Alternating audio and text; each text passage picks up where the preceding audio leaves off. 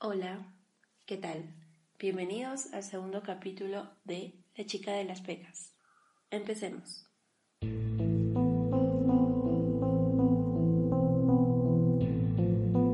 Cuando niños nos enseñan a encontrar algo que en ese momento no tiene mucho sentido para nosotros, a saber, que querer ser de grandes, pero jamás nos enseñan cómo hacer eso y vamos creciendo entendiendo que eso que soñamos de niños es nuestra única felicidad, cuando entonces nos topamos con la vida real, con eso de lo cual nunca nos han hablado y no sabemos cómo resolverlo porque jamás nos enseñan la otra cara de la verdad.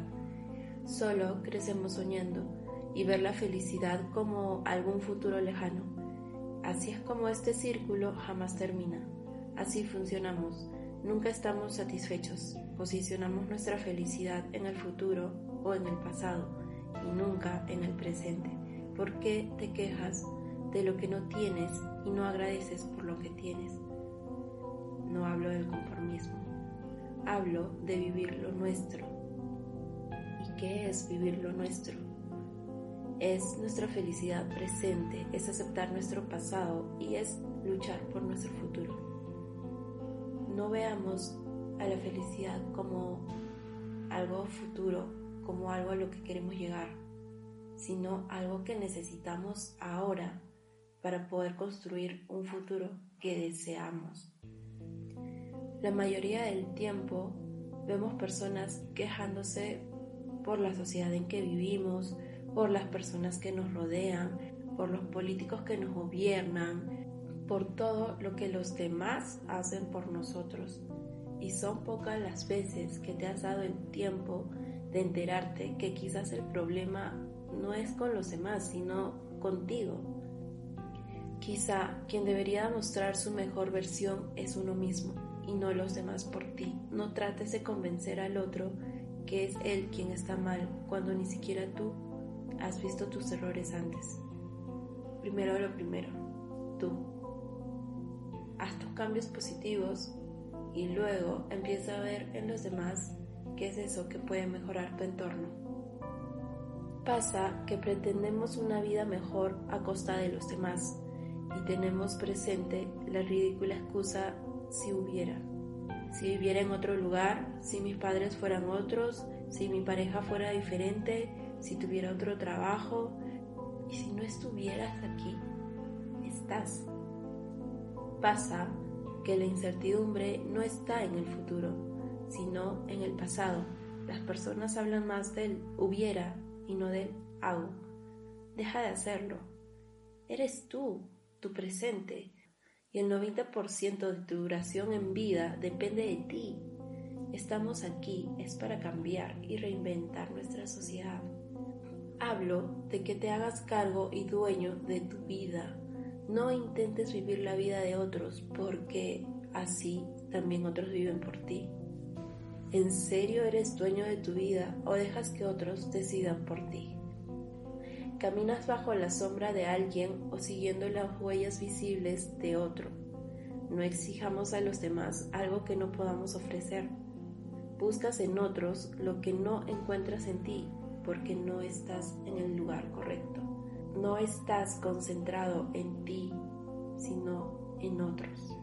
Además, somos crueles con nosotros mismos porque sufrimos por aquello que nosotros creamos, por aquello que no somos capaces de soltar. Somos crueles con nosotros mismos cuando ves en el reflejo de tu propio espejo tus miedos. Eres todo aquello que odias o eres aquello que siempre has querido ser. ¿Por qué nunca podemos estar conformes con nosotros mismos? ¿Qué eres? ¿Eres tu físico? ¿Eres ese cuerpo o eres tu mente? ¿Eres tus sentimientos o eres tus acciones? ¿Lo que piensas o lo que haces? ¿Quién eres? ¿O quién pretendes ser? Eres el conjunto de todo en uno. ¿Qué es lo que ves en otros que no lo ves en ti? Somos tan básicos que solo vemos lo superficial, aquello que nuestros ojos nos permiten ver. Y ahí está el error. tenemos la referencia de algo por lo que vemos y no por lo que verdaderamente es. El físico es solo una capa que nos cubre de lo real y lo valioso de cada uno. ¿Por qué empeñarnos en mostrar nuestros cambios físicos cuando es algo tan pasajero? El físico es solo el 10% de lo que uno es. Intenta cambiar desde adentro y verás que es una lucha constante contigo mismo. Una montaña rusa que al final valdrá la pena. Ahora entiendes por qué es tan difícil verse al espejo y no sentirse conforme con lo que ves. Porque lo físico es lo menos importante. Y aunque hagas esos cambios físicos que cierran etapas o que muestras que algo en ti está cambiando, no es verdad, porque es tan mínimo que no muestra el verdadero cambio que deberías hacer. Además de todo, existen referentes. ¿Quieres compararte? Hazlo, está bien, pero ten cuidado al hacerlo. Ten cuidado con quién te comparas. ¿Quién es tu referencia? Tener a alguien de referencia es bueno si te sirve para crecer, pero se hace malo cuando empiezas a verlo con envidia. Dejemos de desear lo que otros tienen y disfruta lo que conseguiste. Mira el futuro como un incierto planeado sin dejar de posicionar tu felicidad en el ahora. Eres tú y tu presente, no los demás.